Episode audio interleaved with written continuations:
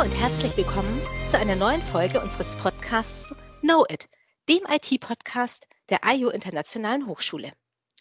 Ich hatte ja schon in der letzten Folge angekündigt, dass sich unser Team ändert. Und ich freue mich jetzt riesig, dass wir ab dieser Folge wieder zu zweit als Gastgeber sind und begrüße herzlich meine Kollegin Sibylle. Sibylle, magst du für unsere HörerInnen ein paar Worte zu dir sagen? Ja, sehr gerne, Claudia. Vielen Dank. Ich freue mich auch, mit an Bord zu sein. Ähm, das ist eine sehr schöne Gelegenheit, auch mit einer neuen Medienform jetzt hier aktiv zu werden. Mein Name ist Sibylle Kunz. Ich bin Professorin und Studiengangsleiterin für Medieninformatik an der EU Internationalen Hochschule. Mich interessieren alle Dinge, die man rund um Medien tun kann, insbesondere neue Medienformen, auch wie Augmented und Virtual Reality. Und insofern freue ich mich jetzt auch hier an diesem Podcast weiterhin teilnehmen zu können. Ihr kennt Sibylle ja schon aus, den, aus der letzten Folge. Und auch unseren weiteren Gast kennt ihr schon, nämlich Alexander Dawal. Er ist Professor für Cybersecurity und war in, unserer, in einer unserer ersten Folgen mit dabei. Und heute sprechen wir nochmal über das Thema Passwörter. Ich glaube, das betrifft uns nämlich alle. Es gibt ja so Hitlisten von Passwörtern. Was sagst du denn dazu, Alex? Ja, auch von meiner Seite erstmal herzlich willkommen allen Zuhörern. Genau, also es gibt sowas wie Hitlisten. Ähm, vor kurzem kam wieder die Top 10 quasi der Passwörter von 2021 raus. Ich nehme jetzt mal Bezug auf, die Deutsch, auf den deutschsprachigen Raum. Und welch Wunder, äh, wie in den letzten Jahren auch, ist auf Platz 1 der Passwörter 1, 2, 3, 4, 5, 6 immer noch das meistverwendete Passwort und auf, Pass, äh, auf Platz 2 direkt das Wort Passwort klein geschrieben. Und dann kommt 1, 2, 3, 4, 5 dann kommt Hallo und so weiter. Also man sieht schon sehr, sehr einfach gehaltene Passwörter. Die Deutschen sind noch nicht so weit, um sich ausreichend Gedanken zu machen, wie man ein entsprechend gutes Passwort auch wirklich ähm, aufbaut und wie das auszusehen hat. Ist denn das Wort Admin auch noch dabei, Alex? Unter den Top 10 ist das Wort Admin nicht mehr dabei, aber ähm, es gibt Produkthersteller, da ist es immer noch das Default-Passwort. Also wenn man sich ein Produkt ins Haus holt oder in die Firma holt, äh, ist es oft der Fall, dass Produkte mit Benutzername Admin, Passwort Admin ausgeliefert werden. Natürlich sollte man das sofort ändern, aber auch das findet man noch zuhauf wirklich äh, im Internet frei verfügbar das ist ja jetzt schon ziemlich schockierend, gerade wenn man bedenkt, wie häufig man am Tag sein Passwort eingibt und für wie viele verschiedene Dienste man es nutzt, Bankdaten hinterlegt hat, Kreditkartennummer, seine persönliche Adresse. Ja, definitiv. Also man, man hat ja äh, viele verschiedene Stellen, wo man am Tag mehrmals mit Passwörtern in Berührung kommt. Also schon in der Früh, wenn man jetzt in die Arbeit geht oder im Homeoffice sich an seinem PC anmelden muss oder im Firmennetz gibt man ja ein Passwort ein oder im Online-Banking oder jemand möchte was kaufen, geht auf einen Online-Shop und authentifiziert sich in der Regel immer noch ähm, größtes, weit verbreitestes ähm, Authentifizierungsmerkmal mit dem Passwort.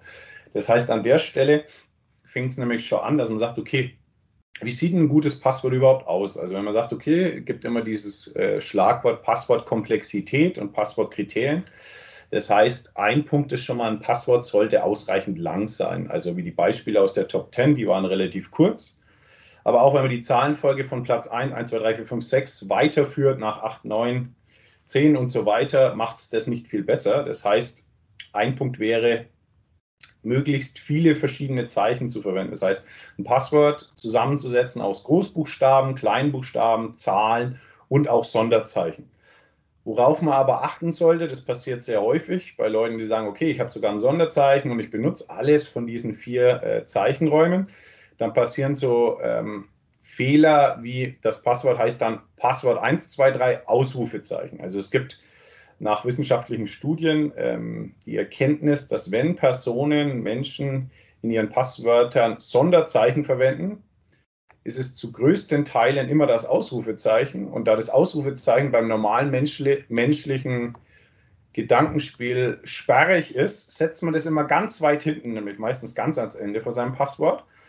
Und wenn man Zahlen mit reinbringt, stehen die auch ähnlich nah beim Ausrufezeichen, also es taucht auch eher hinten. Und Passwörter, weil man ja Groß- und Kleinschreibung mit reinbringen will, fangen dann groß an, wie in der natürlichen Sprache, äh, deutschen Sprache, und gehen dann klein weiter.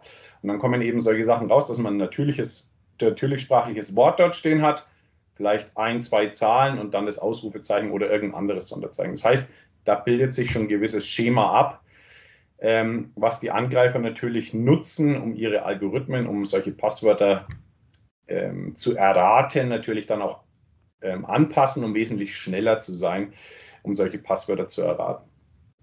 Da kommt ja noch hinzu, mir ist das jetzt in letzter Zeit einige Male äh, auf Webportalen begegnet, dass plötzlich Sonderzeichen und Leerzeichen gar nicht erlaubt waren. Ich wollte mich so schön an alles halten und es möglichst kunterbunt mischen und habe dann festgestellt, das ist gar nicht erlaubt. Das heißt, einige Anbieter beschränken sogar freiwillig den möglichen Zeichenpool.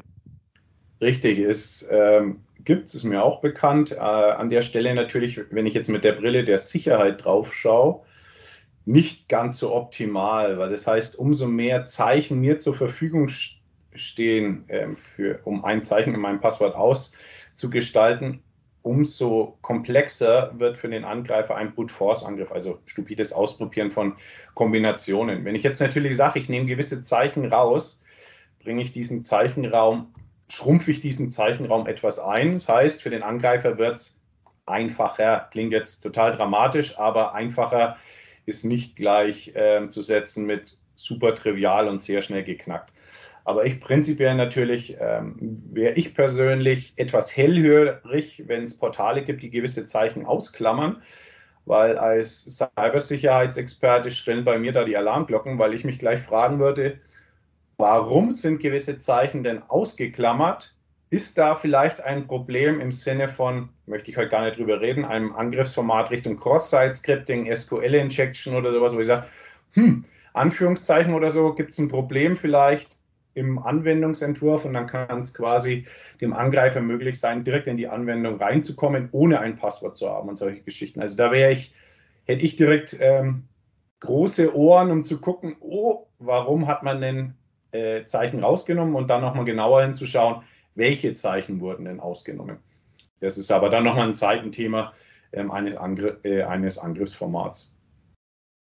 Das heißt, wir brauchen ein ziemlich langes Passwort mit möglichst vielen Sonderzeichen drin, die aber nicht alle am Ende stehen dürfen, sondern quer durch verteilt sein müssen. Und bestimmt auch viele Zahlen. Also hm, eine möglichst bunte Mischung. Hm, genau, da schärfe ich nochmal nach. Also Länge ist sehr, sehr wichtig, weil umso länger ein Passwort ist, umso schwerer hat es der Angreifer, um das zu erraten. Also ich mache natürlich ähm, basale Fehler, dass ich sage, ich nenne das Passwort 1, 2, 3, 4, 5, 6, 7, Ausrufezeichen, Fragezeichen.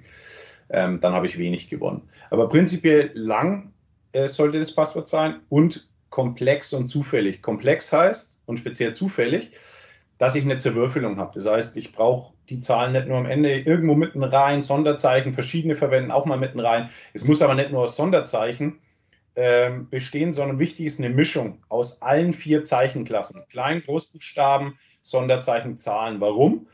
Weil, das wird ein bisschen mathematisch, die Anzahl der möglichen Passwörter steigt mit diesem Zeichenraum. Nehmen wir mal an, wir haben 26 Groß, 26 Kleinbuchstaben plus 10 Zahlen, dann habe ich 26 plus 26 plus 10 habe ich 62 plus, sagen wir mal, wir haben jetzt noch, machen wir es einfach, 30 Sonderzeichen, habe ich 92.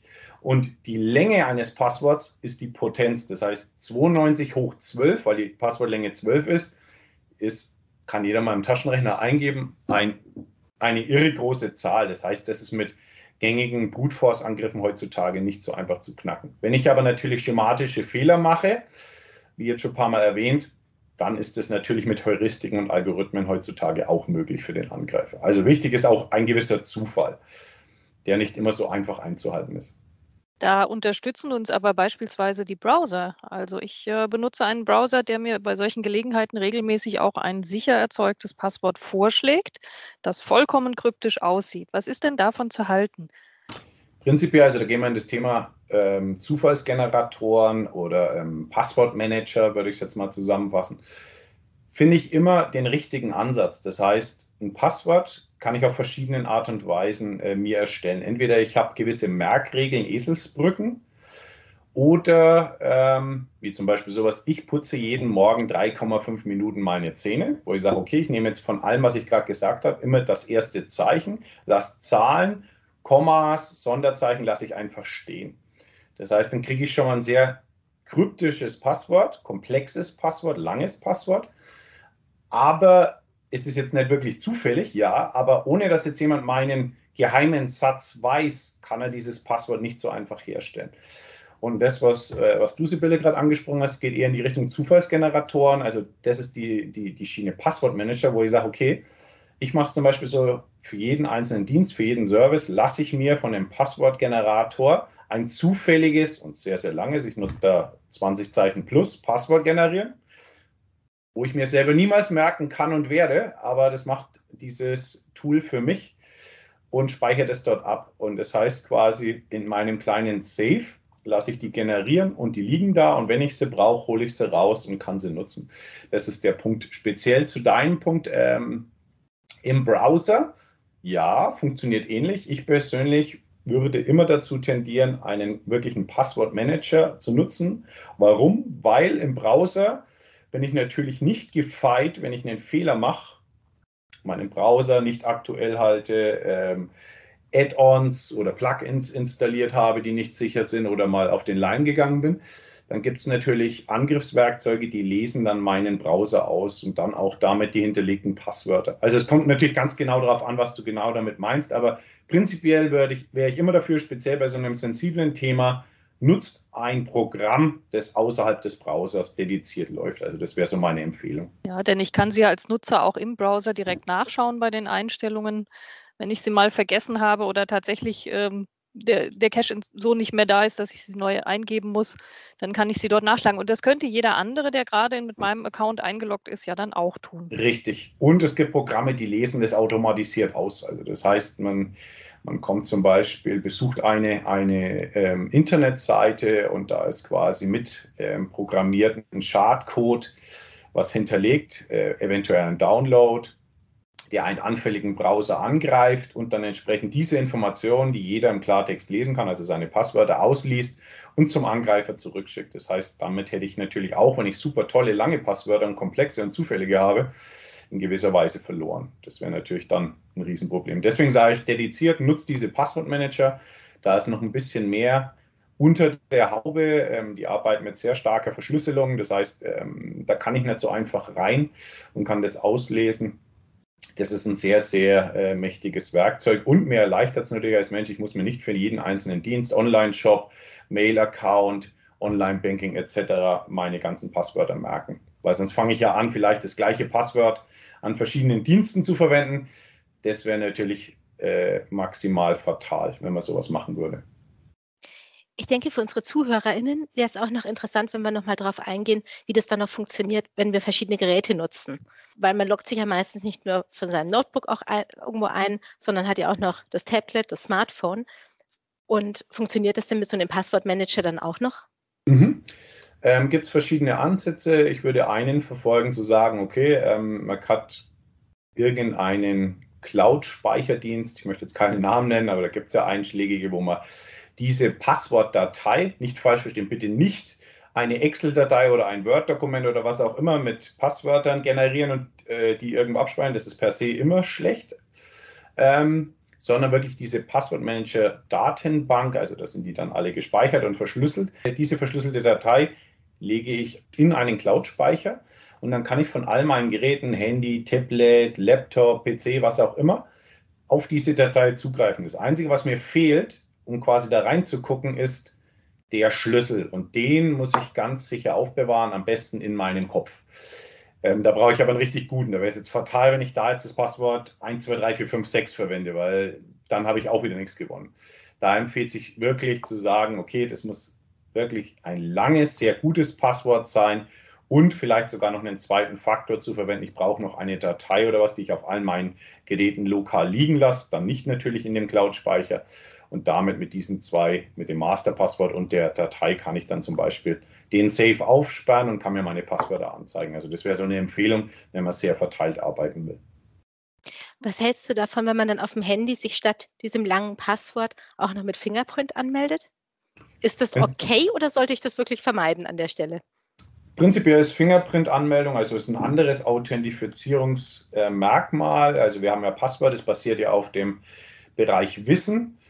Fingerprint ist ja quasi, jetzt gehen wir in den zweiten Faktor ein, das ist ja Biometrie, das heißt äh, etwas, was ich bin, Bedeutet an der Stelle Fingerprint, Iris-Scan, äh, Gesichtsscan gibt es ja an vielen Geräten auch, ist alles diese, diese Klasse Biometrie. Kann man natürlich nutzen, funktioniert auch, ähm, gibt es immer wieder schöne, schöne Geschichten am Anfang, äh, wo Leute dann äh, ein Foto ausgedruckt haben und konnten dann Handys entsperren. Dann wurde das professionalisiert, musste das schon 3D-Modell werden, also gibt es immer wieder Angriffsformate, aber per se ist es relativ sicher. Auch der Fingerabdruck gab es auch Angriffe mit Ausdrucken und Drüberziehen hat funktioniert. Das ist aber mittlerweile alles ausgeräumt.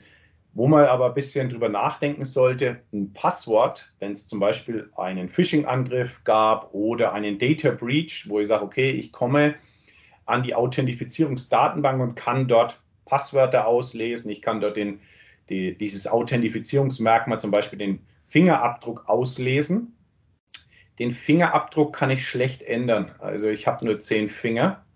Ähm, wenn die aufgebraucht sind, wird es schwer. Dann bräuchte ich einen neuen Fingerabdruck. Das heißt, da ist der Passwortwechsel, um den Vergleich zu nehmen, einfacher, weil da kann ich beliebig viele Passwörter generieren. Wenn ich sage, ich habe mal einen Phishing-Angriff, äh, bin ich unterlegen, habe mein Passwort offenbart, auch wenn es 30 Stellen und zufällig war. Oder ich habe eben so einen Data Breach, oder besser gesagt, der, der Server hat einen Data Breach gehabt und es wurde ausgelesen dann kann ich korrektiv noch einwirken und das Passwort ändern. Bei einem Fingerabdruck wird das entsprechend schwerer. Also dem muss man sich halt einfach bewusst sein an der Stelle. Sonst ist dagegen nichts zu sagen, äh, biometrische Merkmale zu nutzen. Was hältst du denn von Websites wie haveibeenpawned.com, wo ich nachschauen kann, ob mein Passwort äh, bei einer bekannt gewordenen Attacke der letzten Zeit enthalten war und das dann gegebenenfalls ändern kann? Genau, würde ich immer empfehlen. Auch im unternehmerischen Kontext äh, nutzen das viele Firmen, um einfach nachzugucken. Ähm, Gibt es Mitarbeiter-E-Mail-Adressen, die quasi in einem Data Breach, wo ein Passwort, zum Beispiel ein Passwort oder personenbezogene Daten, kann man auch nachgucken, ähm, dort offengelegt worden sind, äh, diesen Dienst zu nutzen. Natürlich bin ich ein paranoider Cybersecurity-Professor, bedeutet an der Stelle, man muss sich schon fragen, wer sitzt denn hinter dieser Plattform? Kann ja auch ein Böser sein, aber da möchte ich alle Zuhörer beruhigen. Ich gehe davon aus, dass das eine vertrauenswürdige Stelle ist und dass das eher ein positiver Dienst ist. Und auch an der Stelle, ähm, wenn ich jetzt sage, ich bin ein böser Hacker und sage, ich möchte jetzt ausprobieren, ob ich da Passwörter von der Sibylle oder von der Claudia finde und gebe da mal die E-Mail-Adresse ein, kriege ich ja nicht das Passwort zurück, sondern ich kriege nur den Hinweis, in folgendem Data Breach wurden folgende Informationen ähm, offengelegt. Mehr sehe ich erstmal nicht. Das heißt nicht, dass ich direkt das Passwort sehe. Aber ich prinzipiell würde ich das nutzen, weil dann kann ich reagieren auf einen Vorfall und das Passwort entsprechend wechseln. Und was ich immer empfehle, ähm, macht es proaktiv, Passwortwechsel. Also es gibt die zwei Welten, BSI gibt es auch immer wieder die Diskussion äh, beim Passwort-Day zu sagen, Passwortwechsel ja, nein. Ähm, dann gibt es die einen, die sagen, ja, habe ich ein richtig gutes Passwort, sehr komplex und für jeden Dienst ein eigenes, muss ich ja eigentlich nicht mehr wechseln, weil das kann man ja nicht knacken. Ja, stimme ich zu, aber Phishing-Attacke reingefallen, ist das hinfällig. Data Breach passiert, ist es hinfällig. Irgendeine Anwendung hat aus Versehen unverschlüsselt kommuniziert, Passwort auch weg. Gibt Schwachstellen in Produkten, die nicht rechtzeitig gepatcht worden sind kann das vielleicht auch abgegriffen werden. Das heißt, es gibt viele, viele Möglichkeiten, auch super gute Passwörter abzugreifen. Daher würde ich persönlich immer noch zu den Passwort-Policies greifen und sagen, okay, ich würde nach einer gewissen Zeiteinheit per se immer meine Passwörter in allen Diensten rollieren, dass eben dieses Zeitfenster für den Angreifer noch kleiner wird, wo er agieren kann. Ist so eine Empfehlung. Hast du da bestimmte Routinen für dich, dass du zum Beispiel sagst, für E-Mail-Adressen ändere ich ähm, alle drei Monate mein Passwort, für ähm, Online-Shopping einmal im Monat, für das und das einmal im Jahr? Also ich habe keine, keine aufgeschlüsselten Routinen, sondern ich habe mir quasi in meinem eigenen Kalender hinterlegt, dass ich sage, einmal im Monat bei kritischen, also geht schon in die Richtung, bei sehr kritischen Anwendung, wo ich sage, die ist für mich äh, von der Kritikalität hoch, ändere ich mein Passwort öfter. Und bei Diensten, wo ich sage, ähm, das ist komplett nebensächlich, das ist fast schon eine öffentliche Information, da steht nichts drin, da habe ich keinerlei sensible Daten drin, das könnte ich genauso auf sozialen Medien teilen. Ähm, da lohnt sich das nicht, das jeden Monat zu tun. Da ist das, das Fenster entsprechend wesentlich länger, weil ich da ähm, nichts drin finde, was man nicht so auch über Google äh, ganz normal über mich rausfinden kann. Also das ist so immer der Punkt, äh, drauf zu gucken, wie kritisch sind meine Sachen. Und ich habe mal ähm, in der wissenschaftlichen Studie nachgeblättert, das war ganz interessant, äh, speziell im deutschsprachigen Raum, wie Menschen äh, mit ihren Passwörtern umgehen. Am meisten werden die Passwörter beim E-Mail-Konto, webbasierten E-Mail-Konto gewechselt, 41 Prozent. Ähm, Finde ich schon mal ganz gut, weil das natürlich besonders kritisch ist. Äh, einerseits von den Inhalten, andererseits kann ich über E-Mail meistens mein Passwort-Reset durchführen an gewissen Plattformen, also von daher sehr lobenswert.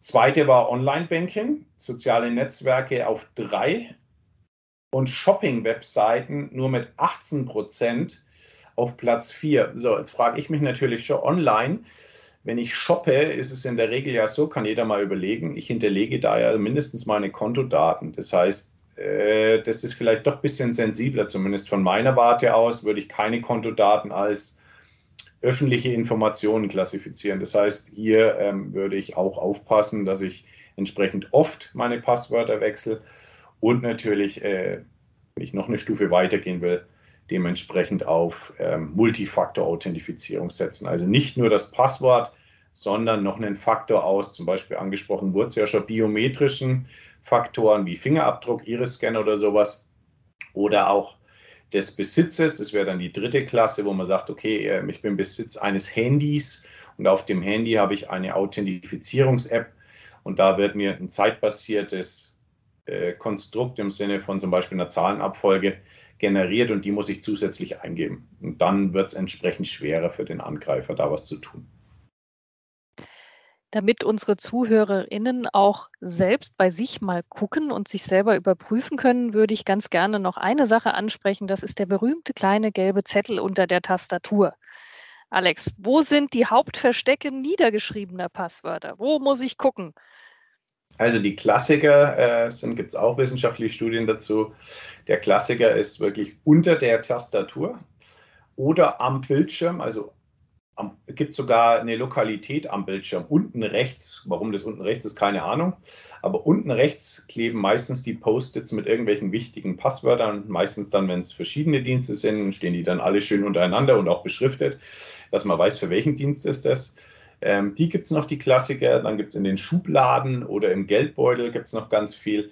Ähm, und genauso wie, ich rechne jetzt mal sowas wie eine PIN. Bei der Bank ist ja auch eine Art von Passwort, ist halt eine PIN, die ich eingeben muss. Ist auch ganz spannend, dass die Menschen sich das entweder auf ihre Kreditkarten oder EC-Karten draufschreiben mit Bleistift, dass man es nicht direkt lesen kann, oder das auch mit einem Post-it versehen, wo ich sage, hm, ist irgendwie unglücklich an der Stelle. Also es gibt wirklich immer noch die einfachen Möglichkeiten auf nicht technischem Weg. Also wenn jetzt viele denken, okay, Pizzaschachteln, Cola und ein verlassener Keller und da programmiert einer ganz wild.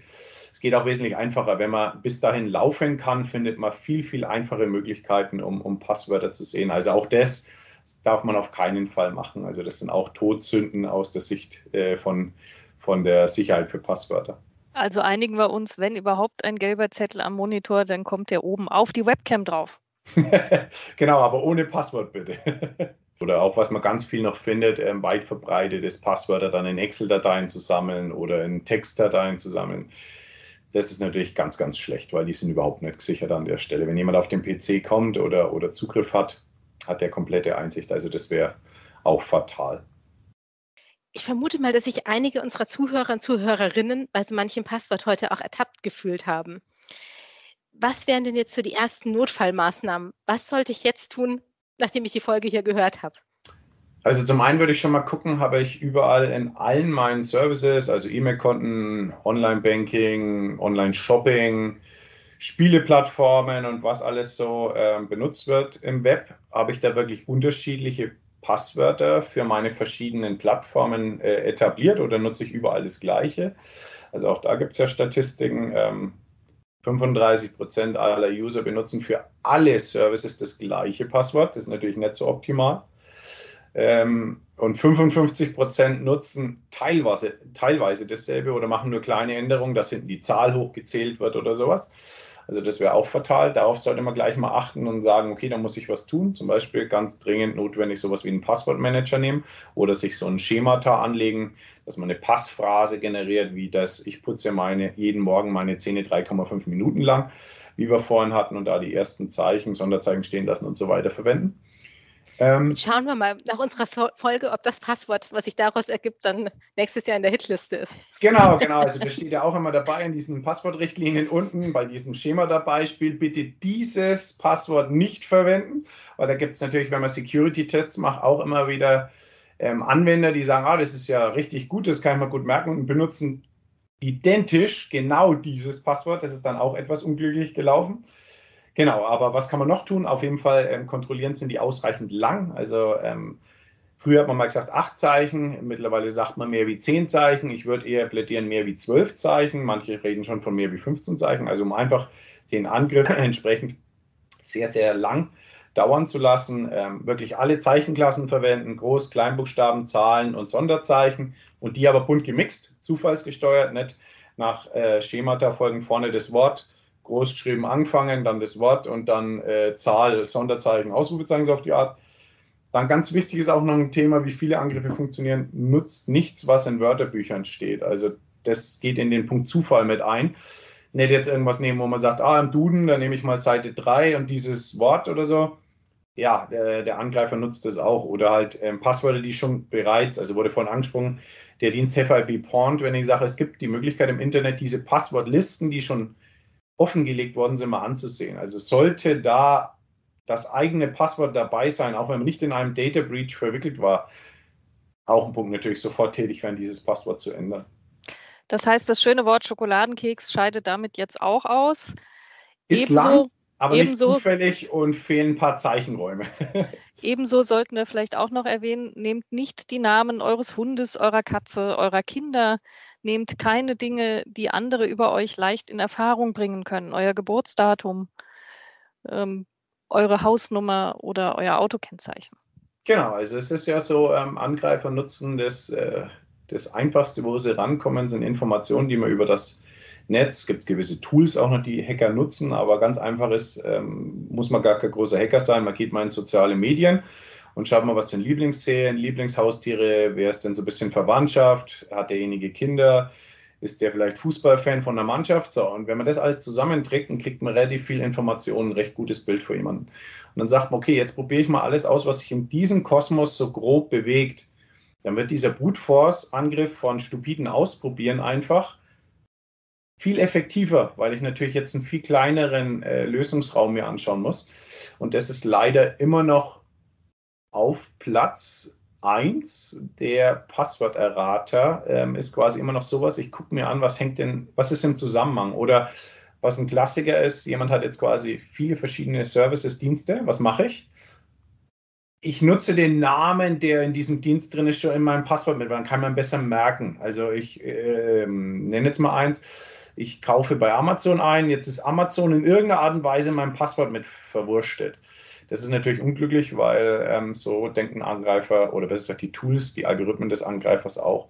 Das heißt wirklich, das Wort Zufall und Länge des Passworts ist ganz, ganz, ganz entscheidend. Das darf man nie unterschlagen. Und das Aufbewahren. Nicht auf Post-it, sondern in einem Passwortmanager, nicht in einer Textdatei, sondern wirklich in einem Passwortmanager, der das ganz sauber verschlüsselt abhandelt. Dann ist man relativ sicher. Und ich würde jedem empfehlen, speziell in der heutigen Zeit, nutzt einen weiteren Faktor. Also macht eine Multifaktor- oder eine Zwei-Faktor-Authentifizierung, heißt neben dem Wissen, zum Beispiel Passwort, nutzt sowas wie biometrisches Merkmal oder Besitz, Handy oder was auch immer, um sich entsprechend an einem System zu authentifizieren. Dann äh, ist man relativ sicher. Also ich sage relativ, weil es gibt noch Angriffsformate, die kann man erkennen. Ähm, aber das kann noch funktionieren. Richtig sicher ist man erst, das ist jetzt so die Hightech-Variante, also Hightech nicht im Sinn, dass es komplex ist, sondern ähm, neuerer Ansatz. Ähm, es gibt auch FIDO2-Token, das heißt, da ist so ein kryptografisches Verfahren mit drin. Der schützt mich dementsprechend. Da geht auch so ein, so ein Angriff, der bei manchen Multifaktor-Authentifizierungen noch funktioniert, auch nicht mehr. Das liefert mir quasi das Protokoll mit. Da bin ich dann Stand heute sicher und kann, äh, kann nicht einem Angriff unterliegen. Das ist so die, die Königsdisziplin, aber ich wäre schon sehr zufrieden, wenn auf der Welt die Menschen umdenken und sagen, ich mache wenigstens Zwei-Faktor-Authentifizierung, kommen von schlechten Passwörtern ganz speziell weg. Weil die meisten erfolgreichen Angriffe laufen einfach super trivial auf ganz schlechten Passwörtern. Ja, dann hoffen wir, dass wir heute damit einen Schritt in die Richtung gemacht haben. Das wäre sehr wünschenswert. Ja, dann ist jetzt die Aufforderung an alle unsere HörerInnen zu prüfen, ob sie in eine der heute genannten Fallen schon hineingetappt sind und entsprechend ihre Passwörter anzupassen, zu aktualisieren, damit auch in Zukunft eure Daten gut geschützt sind. Richtig, also wäre auch das Appell an alle, also es geht ja um eure eigenen Daten, ähm, schützt die entsprechend, denkt mal drüber nach, wo liegen meine sensiblen Daten, was ist überhaupt ein sensibles Datum, also ist eine, eine Kontoverbindung sensibel für mich, wie schätze ich das Ganze ein, was ist noch alles sensibel für mich, das entsprechend auch mit der, mit der Komponente Authentifizierung entsprechend abzusichern. Also das wäre so ein Wunsch und einfach nochmal gucken, wie man da so ein bisschen unterwegs ist und auch die, die längst ähm, im Besitz oder verwendeten Accounts nochmal zu überprüfen, die man seit Jahren nicht mehr angeschaut hat, weil auch darüber kann ich natürlich einbrechen und kann dann mal gucken, ob man da Informationen kriegt, die vielleicht zuträglich sind für einen weiteren Angriff. Auch das kann eine Taktik für einen Angreifer sein. Und nicht immer darf es so einfach sein wie in dem literarischen Tipp, den ich heute noch mitgeben möchte. Im Buch Das Foucault'sche Pendel von Umberto Eco wird einer der Protagonisten äh, gefragt an einem Computersystem, hast du das Kennwort? Und er versucht alle möglichen Dinge einzugeben und scheitert und irgendwann aus lauter Verzweiflung tippt er ein Nein. Und genau das ist es.